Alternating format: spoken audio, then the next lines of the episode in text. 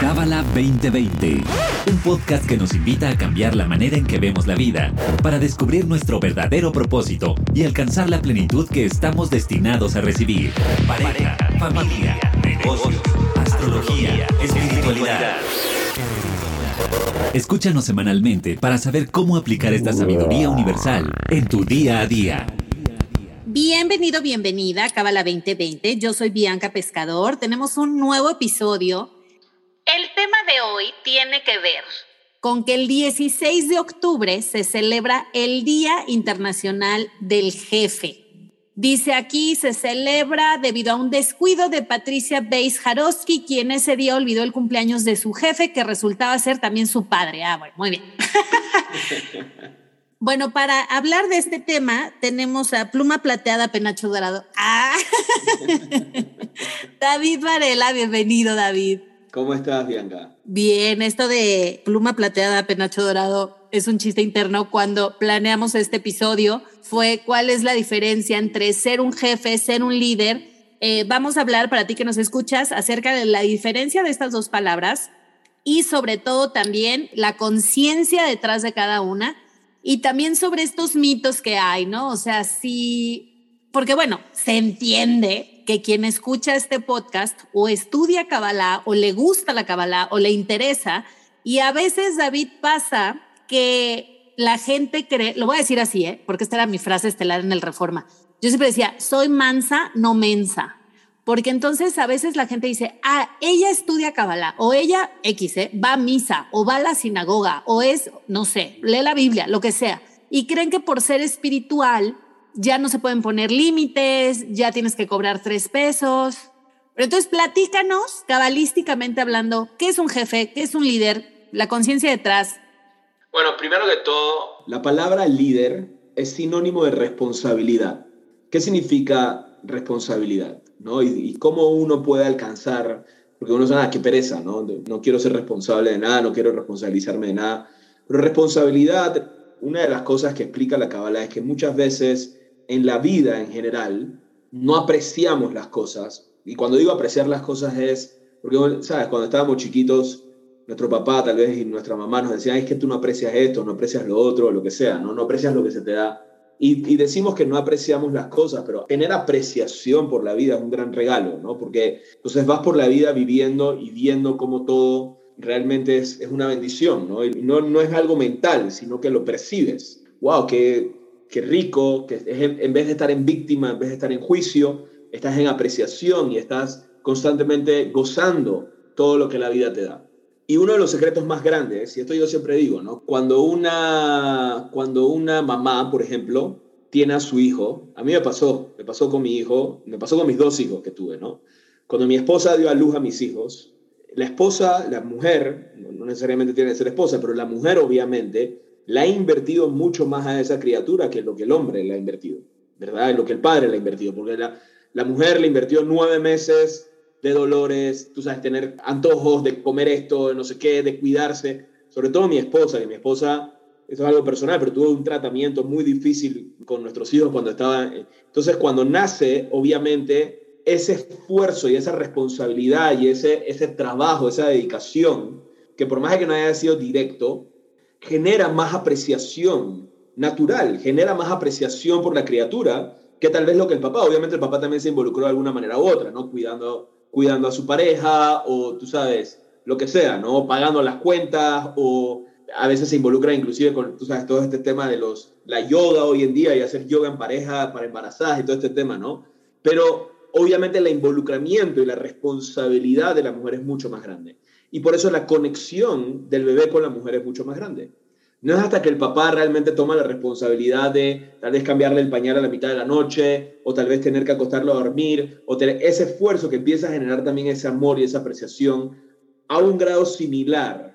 Y yo creo que siempre, obviamente, si la mujer sigue invirtiendo esa energía y ese tiempo en la, en la criatura, obviamente también yo creo que siempre le va a haber un poquito de ventaja, ¿no? En esa apreciación y ese amor que siente y esa conexión que hay.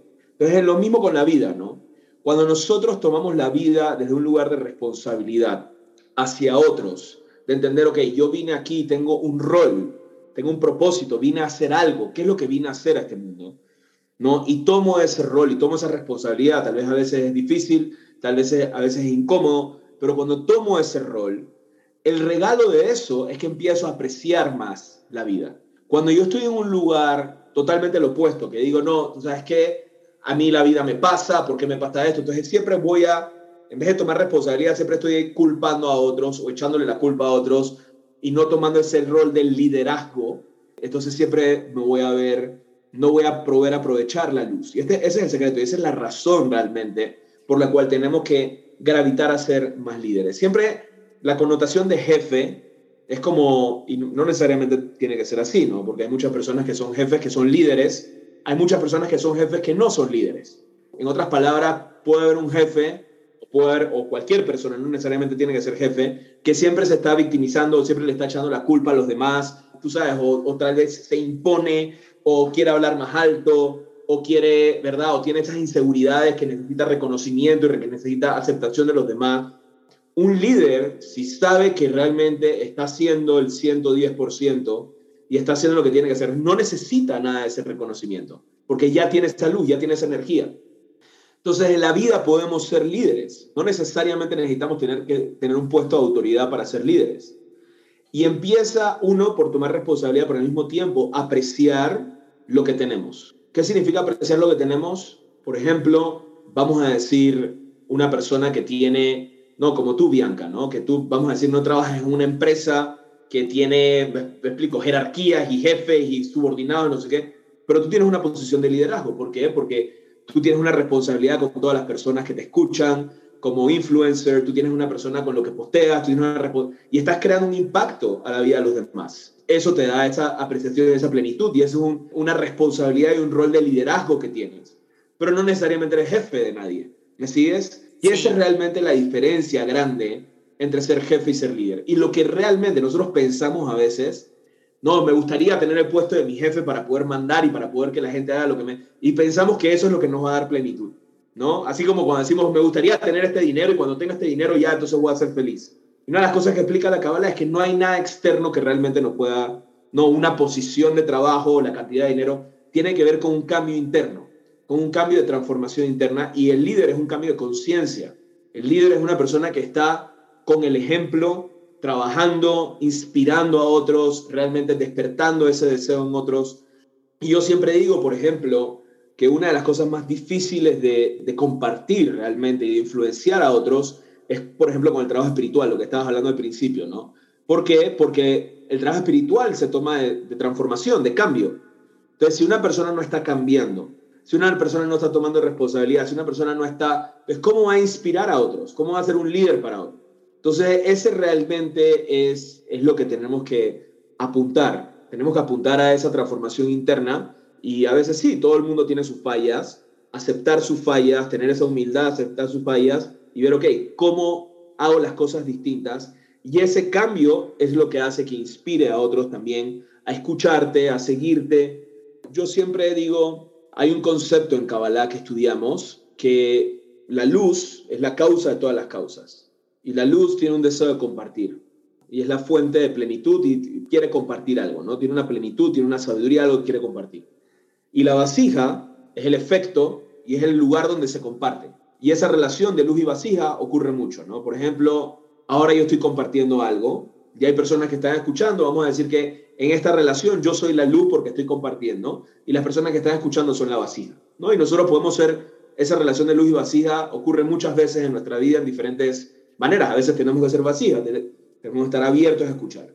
Pero una de las cosas que siempre decimos, y esto le pasa mucho también a los jefes, ¿no? Algunos, no, no tienen que ser todos, o sea, o a los no líderes, vamos a decirlo así, más que los jefes, porque estamos diciendo que todos los jefes no son líderes. No, estoy hablando de los jefes que no son líderes o de las personas que no son líderes, que de repente decimos, pero nadie me, nadie me escucha. Es que nadie me escucha, nadie me presta atención, nadie está abierto a mí. Entonces tal vez buscamos otras maneras para que, ¿no? De, tal vez coercionar a la gente para que actúen como nosotros queremos y empezamos a... Y yo siempre me pregunto eso, porque una de las cosas que explica la Kabbalah es que no hay coerción en la espiritualidad. ¿no? ¿Qué significa eso? Si no hay una vasija, si no hay una apertura, tú no puedes dar. Si una persona no está abierta a recibir, no hay nada que le puedes dar inclusive estudiar Kabbalah, ¿no? Si una persona siempre decimos esto, ¿no? Si una persona, vamos a decir, una persona empieza a estudiar Kabbalah, está súper emocionada y dice, wow, esta sabiduría es increíble, y de repente conoce, qué sé yo, a un primo y se, le iría súper bien que estudie Kabbalah, pero si el primo no quiere y no tiene deseo, no le puede compartir la sabiduría, ¿verdad? O sea, por más, le va, tal vez le compra un libro, pero que se lo lea el primo es otra cosa. O que preste atención a lo que le está diciendo, etcétera, ¿no? Tiene que haber una vasija. Entonces yo siempre decía, pero ¿por qué la vasija tiene que venir primero que la luz? ¿No? ¿Por qué tengo que esperar a que alguien esté abierto a recibir de mí si al final del día, en teoría, la luz viene primero? ¿no? El deseo de compartir viene primero. Esa era una pregunta que yo me hacía. Y la respuesta es que la razón por la cual no tenemos vasijas a nuestro alrededor o oportunidades para dar es porque no estamos tomando responsabilidad, porque no somos líderes. ¿Me explico? Si estuviéramos tomando responsabilidad y si fuéramos un ejemplo, entonces las personas se, se abren a escuchar. Pero si yo soy una persona que no estoy cambiando, no estoy transformando, y de repente, oye, pero escúchame, escúchame, obviamente no, nos pasa mucho, ¿no? También como padres de familia o nuestros papás que nos decían, no, lo que pasa es que tú tienes que hacer esto, nos dicen. Nosotros como niños veíamos a nuestros padres y decían, sí, pero tú tampoco lo haces. ¿Qué me estás diciendo tú que yo lo tengo que hacer si tú tampoco lo haces? Eso es lo que es realmente ser un líder. Un líder es alguien que inspira a otros, pero porque esa persona está enfocada en su transformación y en su cambio y en tomar responsabilidad de crear ese impacto en otros a través de su cambio. Entonces eso es muy importante. Y obviamente puede llegar a un punto inclusive que es tan poderosa la luz que emanamos de tomar esa transformación que a veces ni siquiera tenemos que pedirle a los demás que hagan las cosas. Las cosas se dan. Obviamente no es un lugar coercitivo, no es un lugar de miedo, sino un lugar de inspiración, que es totalmente distinto.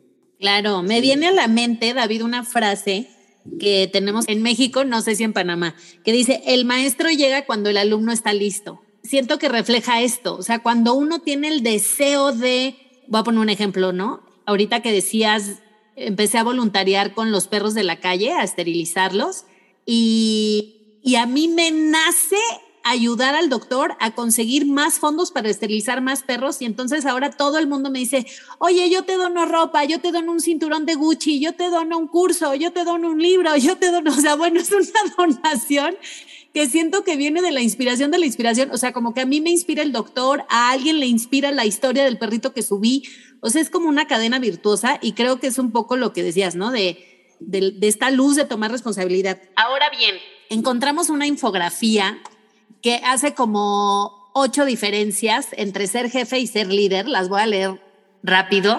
Dice, ser jefe, dice yo, versus ser líder es nosotros. Te voy a decir algo, David. Yo no sé si tú estás enterado, pero yo ves que era muy, muy mocha, iba a misa diario y así. Y algo que a mí me conquistó de la Kabbalah fue que cuando empecé a ir a las clases, me acuerdo que vino Karen y fui a un evento con Michael Berg en San Miguel de Allende, pero algo que a mí me conquistó fue que hablaban en nosotros. ¿Se hace cuenta que desde, o sea, yo me acuerdo, así cuando me explotó la cabeza fue cuando Karen dijo, porque cuando nosotros nos enojamos, solemos herir a la gente. Y yo le iba a decir como, usted seguro ni se enoja, ¿qué está diciendo? ya sabes. Pero este nosotros, o sea, incluirse en el tema, de verdad es súper poderoso y en las clases de persuasión, de veras no sabes cómo les pongo de ejemplo los libros de Kabbalah que están escritos así. O sea, como que nunca se suben en un ladrillo de, porque cuando tú no haces lo que corresponde, no, no, siempre es porque cuando no hacemos lo que corresponde, estamos afectando. O sea, creo que sí está muy cañón este pronombre, hace toda la diferencia. Claro. Luego dice... A, todos ah. eso también viene, ¿no? Cuando, cuando decimos sobre todo cuando hablamos de nuestros defectos, que nos incluimos a nosotros mismos en nuestros defectos, porque muchas veces, tú sabes, nos da miedo, y eso es algo también muy poderoso, nos da miedo naturalmente, por ejemplo, ¿no? Hey, a alguien que no conozco decirle yo también me enojo, ¿no? yo también tengo esto, yo también miento, yo también hago lo que sea, ¿no? Lo que, o sea, cualquier negatividad, nos da miedo exponer nuestra negatividad, ¿no? Normalmente, naturalmente, ¿no? Y una de las cosas de la espiritualidad, que nos enseña la espiritualidad, es que lo primordial es exponer la negatividad. Entonces, a veces, en ese lugar también de, autoritario que a veces algunas personas podemos tener, es eso, ¿no? De, de no mostrar sus debilidades, de no poder pedir perdón, ¿no? Porque decimos, no, yo no, yo no, que también creo que está en la lista, ¿no? Dice, a ver. ¿dónde está? Culpa por la crisis, resuelve la crisis. Sí, más o menos, como que está constantemente, no, no fue mi culpa, lo que pasa es que este se enojó, o este hizo esto, o este hizo lo otro, y ustedes son los que están mal. En vez de decir, no, espérate, hay algo acá que yo tampoco vi, ¿no? Porque al final del día yo estoy viendo esta situación y yo tampoco vi esto y tal vez, tal vez no puse estos límites, o tal vez no hice esto a tiempo, o tal vez no. Y, y siempre yo creo que es importante, porque es muy tenta, tentador culpar a los otros, ¿no? Porque se siente uno, se siente como, hey, espérate, el, el problema es de ellos, como uno no quiere ir a su negatividad, no quiere ir a su basura. Y yo creo que eso es muy poderoso lo que estás diciendo. Cuando una persona dice, no, espérate, hay algo aquí que yo también, yo fui causa de esto de alguna manera y tengo que ver y tengo que tomar responsabilidad de eso.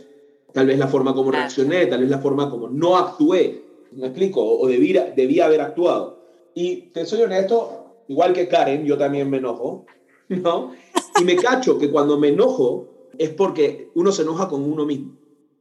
lo que dice es, no, estoy enojado con esto, estoy enojado con el otro, pero en verdad uno se enoja con uno mismo. ¿Por qué se enoja con uno mismo? Porque no hicimos lo que debimos haber hecho. ¿Me explico? Entonces, por ejemplo, vamos a decir, queremos ser a veces muy complacientes con otros, ¿no? ¿no? Esta mañana, casualmente, estábamos teniendo una conversación, yo y otra, otra persona que trabaja acá con nosotros, estamos hablando de eso, ¿no? Y yo le dije, es que yo creo que yo he sido muy complaciente con esta persona y por eso está pasando esto. Entonces, en vez de decir, no, es que esta persona está mal y esta persona lo que pasa es que si no cambia va a haber, no.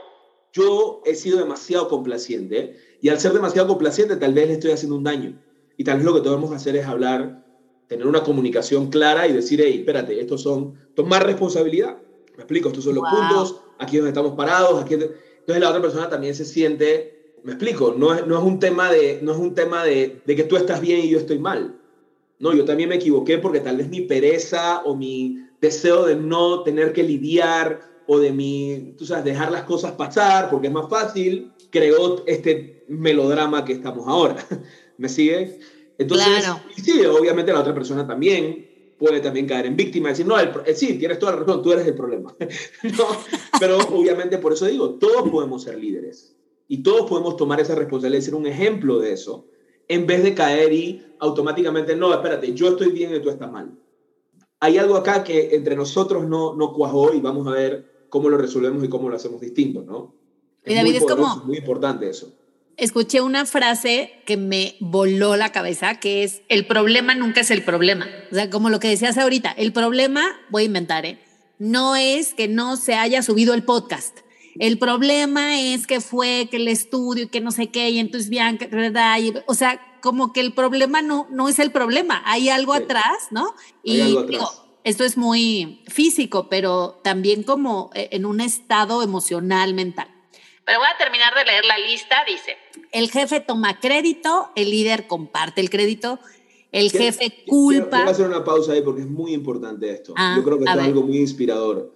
Yo tengo un rol acá en el centro administrativo, ¿verdad? Y tengo personas. Yo creo que lo más importante, y a veces estoy Capricornio y a veces hago esos cambios, de tratar de, de ver dónde pongo a las personas que hagan lo que los va a hacer más felices y que son mejores haciéndolo.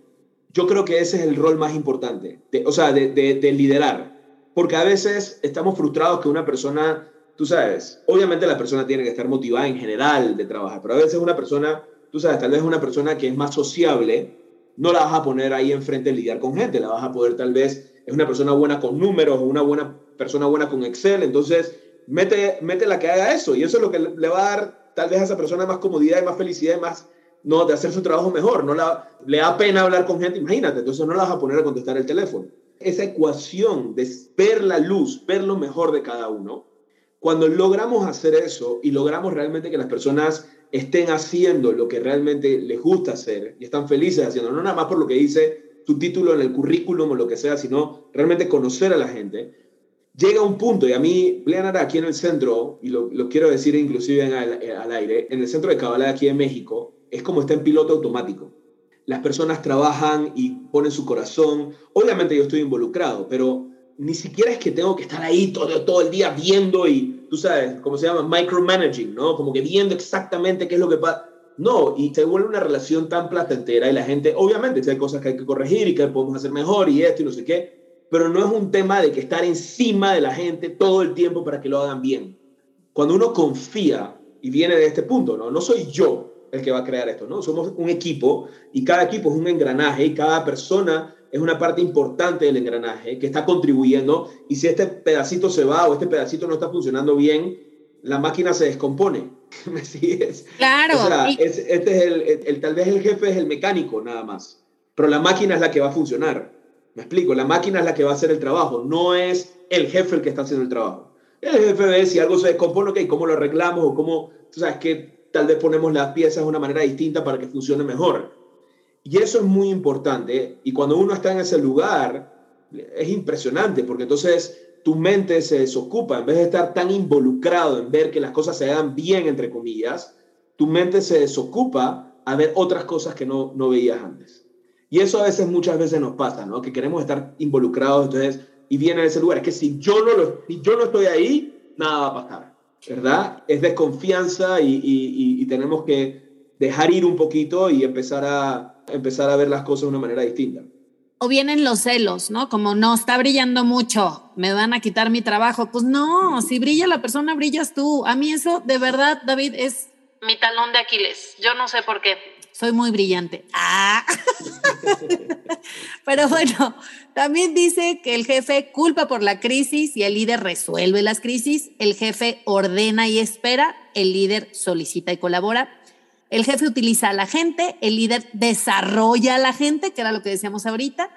El jefe da miedo, el líder inspira entusiasmo, el jefe maneja empleados, el líder trabaja con colaboradores. Yo me acuerdo que mi papá me tenía prohibida la palabra empleados, me decía, usa otra palabra, o sea, no le gustaba eso. Y finalmente dice, el jefe depende de la autoridad y el líder depende de la buena voluntad. Ahora, eso, eso, eso es lo último que dijiste ahí. Que depende de la autoridad o depende de la buena voluntad, es lo que estaba hablando, ¿no? Que cuando tú realmente estás en todo lo demás que estábamos hablando y en inspirar, la gente tiene buena voluntad para trabajar y las cosas se hacen. Si no, entonces tienes, imagínate, ¿no? Si de repente, ay, no, qué, pereza tener que, viene mi jefe y ahora me va a decir las cosas y todo lo que está mal y cómo lo estoy haciendo mal, ya no quiero venir acá. O sea, tengo que trabajar porque si no me van a despedir. Sí. y eso, es, eso no es gasolina. Pero si una persona realmente, o sea, logra, y esto es, un arte, ¿no? Y siempre podemos crecer hacia allá, pero si una persona logra realmente inspirar a otros, la gasolina es esa inspiración y, rinde. Y la gente está conectada. Y, mira, en el centro, obviamente, gran atributo, y eso es otra cosa muy importante, gran atributo a la inspiración no viene del jefe o, del, o, del, o de la autoridad, gran instituto viene de la misión de la organización, que la gente esté inspirada por la misión de la organización. Y hoy en día las organizaciones también, ¿cuál es la misión cuál es esto? Y también eso es algo muy importante, ¿no? Dentro de la organización, que es otro tema para hablar después, pero dentro de la organización, ¿cuál es el objetivo? Si es una organización, lo puedes ver, ¿no? Si es una organización como, por ejemplo, cuando dices inspira miedo, ¿qué, qué es las cosas no porque lo vemos en las películas y las series, nunca lo he visto en vivo yo, pero lo he visto en las películas y las series. ¿Cuáles son las organizaciones que más inspiran miedo? Las organizaciones que tienen un, negocio ilegal. Cuando están en un negocio, no, si no hago esto me matan. o sea, me sigue. O sea, entonces obviamente está, el, está en función a miedo. esa es la función. En cambio, si te vas al otro extremo, organizaciones que tienen la conciencia de transformar el mundo, de crear un cambio, de entonces la gente está inspirada a también ser parte de eso. Y eso es muy importante también en el tipo de organización, porque muchas veces nada más nos damos cuenta del dinero. Ah, aquí, aquí me van a pagar esto. Sí, pero tal vez va a ser mucho más difícil también trabajar ahí, porque tal vez no voy a ser inspirado, porque tal vez lo que estamos haciendo es nada más por el dinero, pero al final del día causa daño a la gente. Entonces eso también es muy importante, tener ese balance. Obviamente no significa que no recibir dinero es importante, y pues, también recibir dinero es importante, y también puede ser que, ah, no, estoy inspirado y nada más voy a dar esto gratis y no voy a hacer nada, ¿verdad? Y no voy a recibir nada para nada. No, hay que tener un balance también de eso. Pero es muy importante también cuál es la misión, cuál es el objetivo a lo cual estamos trabajando. Y también liderar eso es mucho más fácil que liderar una organización en la cual obviamente no hay ninguna motivación nada más que el miedo que infundes de que si no haces tu trabajo te voto. Y eso, eso es clave, eso es clave realmente no solamente ya hablando de, jefes y colaboradores, es entender hacia dónde estamos trabajando al final del día, cuál es el objetivo final. Y eso yo lo digo también mucho en el centro de Kabbalah, ¿no? que la gente está, por eso digo que es como un piloto automático, porque la gente está motivada no por lo que yo hago, no, está motivada por lo que, sea, lo que es el centro de Kabbalah y el trabajo que estamos haciendo. Entonces, todo el mundo quiere más y, y quiere ser parte y quiere involucrarse y quiere dar más. ¿Me sigues? Y cuando obviamente la persona se desconecta de esa misión es cuando las empieza a ver, empieza a ver obviamente dificultades ¿no? en el proceso.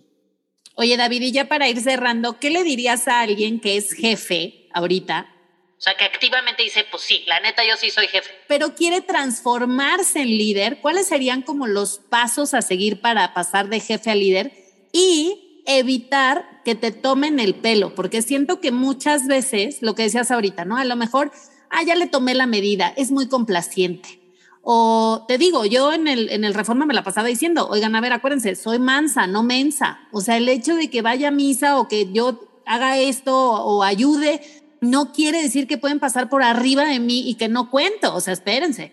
Pero mucha gente creo que confunde espiritualidad con dejadez. O sea, como de no me va a poner límites. Con, ser buena gente. Sí, pero en, en mala onda.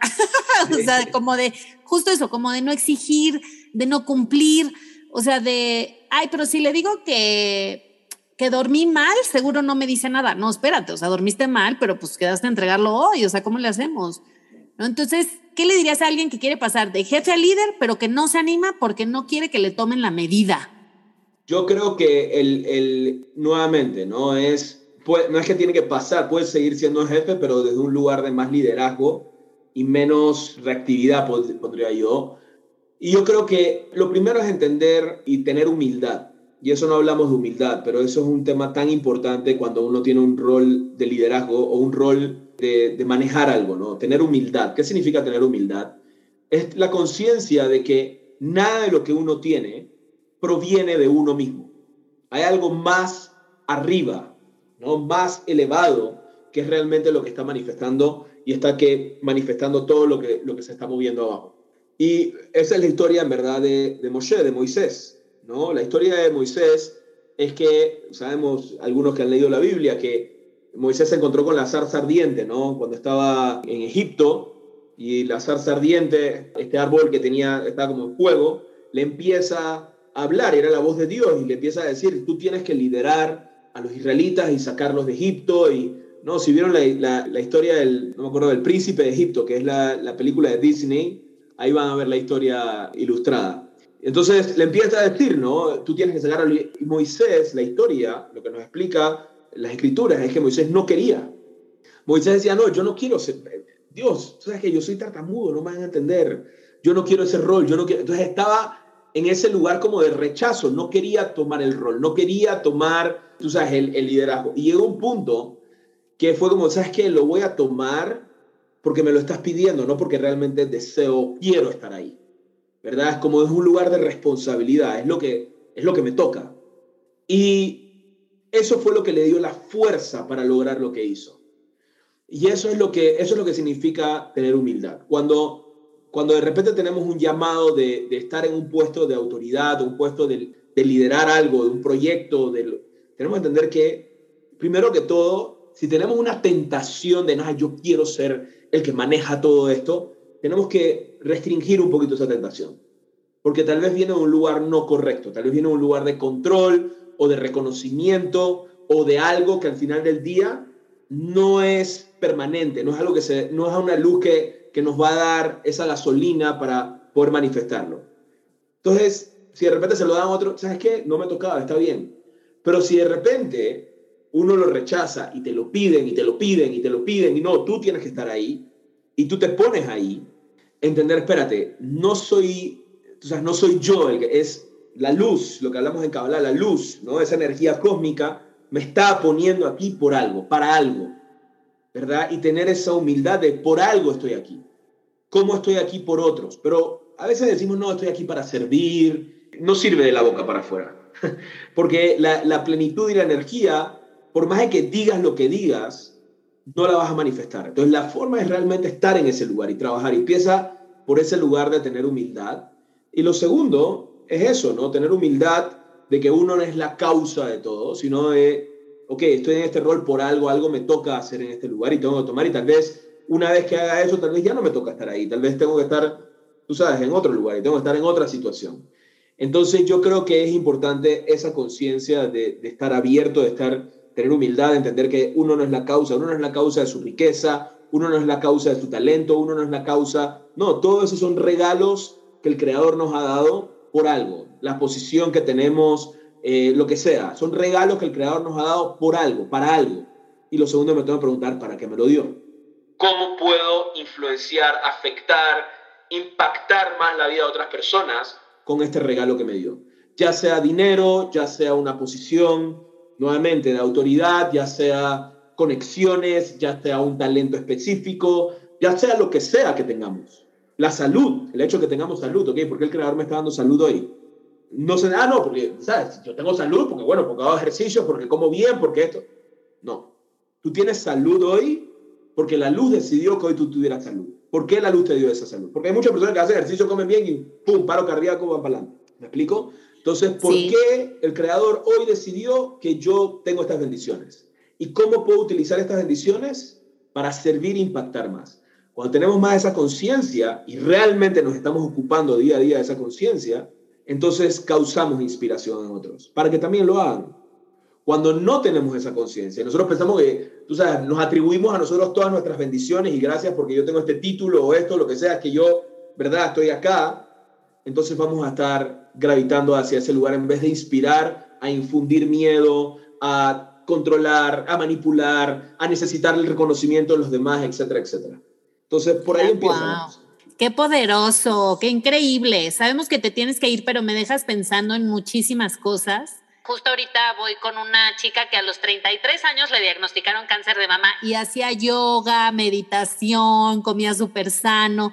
O sea, es cierto, en realidad la salud no, de verdad es un regalo. No, significa que no hay que cuidar el cuerpo, ¿ah? sí hay que cuidar el cuerpo y sí hay que hacer el esfuerzo, pero si tú piensas que porque tú haces yoga y esto y no sé qué, y que ta, ta, ta, y que comes bien, eh, ya está por dada que vas a estar saludable, no, uno tiene que tener esa humildad de entender, no, todos los días pararse un momentito y pensar, hey, ¿qué me dio el creador hoy?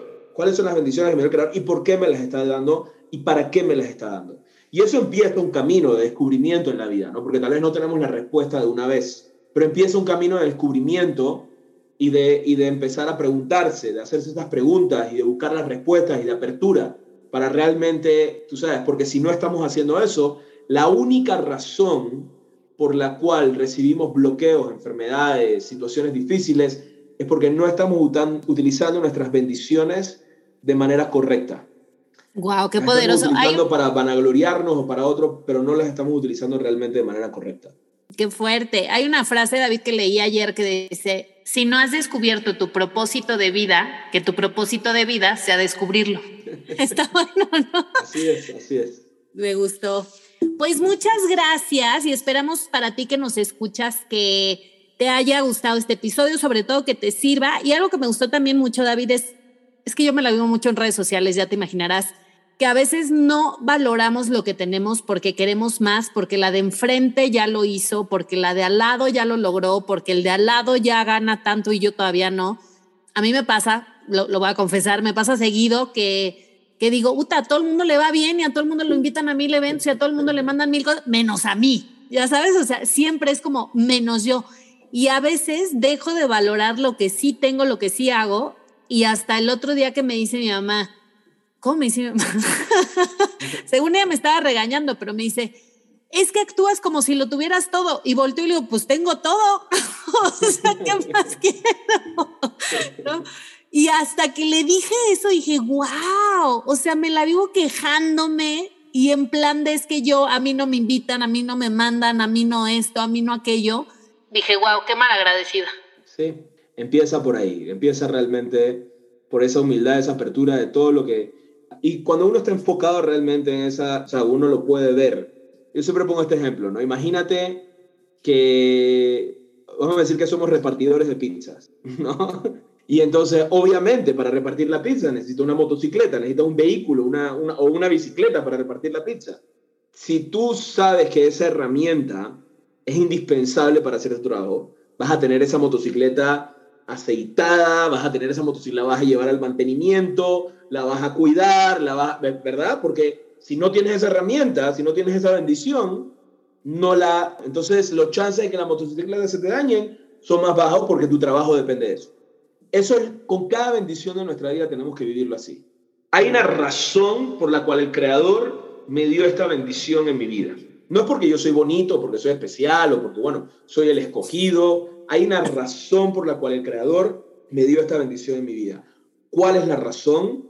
La razón en general es para servir, para impactar, para ser como la luz, para crear un impacto en la vida de los demás. ¿Cómo puedo utilizar esta bendición para crear un impacto en la vida de los demás? Al grado que estoy haciendo eso, es al grado que voy a tener apreciación de esa bendición. Y es al grado que voy a cuidar esa bendición. Al grado que no la estoy usando para eso, sino la estoy usando para nada más sentirme especial, ego, arrogancia, buscar reconocimiento. Es al grado que no lo cuidamos. Y es al grado que obviamente eso se va a ir. Entonces, si queremos mantener nuestras bendiciones, tenemos que empezar con esa conciencia. ¿Por qué estoy recibiendo esta bendición? Como lo mencioné, puede ser una posición, tú sabes, tus followers, puede ser eh, dinero. ¿Cuál es la bendición que ahora tengo? ¿Cómo la estoy usando para crear un impacto positivo al resto de las personas? Entonces lo vas a cuidar, lo vas a crecer, se va a crecer y la luz te va a dar más. Cuando estamos nada más viendo, ah, pero es que yo tengo esto y nada más mira lo que tiene allá y este tiene más, y entonces espérate, pero yo tengo que ser, entonces ya ahí empezamos a perder la apreciación por esa bendición y entonces los chances son que perdemos esa bendición. Wow. ¿Ok? Y entonces eso es muy importante. Eso es muy importante. Claro, y que no va a pasar de lunes a martes, pero va a pasar, ¿no? O sea, también gradualmente. sí. Va pasando gradualmente. A veces inclusive tal vez pierdes la, pierdes la apreciación y ya lo dejas de hacer. O uno pierde la apreciación, lo deja de hacer. O uno pierde la, hay personas que pierden la apreciación por el dinero y de repente dicen, ¿sabes qué? Ya no quiero, no quiero hacer más dinero en mi vida o, no, o ya, qué sé yo, ya, porque la razón o, la, o, el, o el deseo de hacer dinero era un deseo egoísta, no era un deseo altruista, no era un deseo de realmente crear un impacto, sino era un deseo de, quiero yo tener más dinero que el otro. ¿Me sigues? Entonces eso eventualmente es dañino, o sea, nos hace daño más que... Entonces la no es la bendición, no es el dinero en sí la bendición es cómo lo vemos, cómo lo utilizamos, o no es la posición en sí la bendición. Es cómo lo vemos, cómo lo utilizamos, con qué conciencia lo vemos, lo que realmente lo hace una bendición o también lo puede hacer una maldición. Claro, wow. Muy bien, pues muchas gracias David por tu tiempo, por tu sabiduría, a ti que nos escuchaste también y nos oímos el próximo miércoles con la luna de Escorpio. Dale pues. Muchas gracias. Igual. Bye. Bye bye. Este episodio fue traído a ti por el Centro de Cábala México. Síguenos en Instagram como Cábala MX. Visita cábala.com, elige el idioma de tu preferencia y entérate de todos nuestros eventos.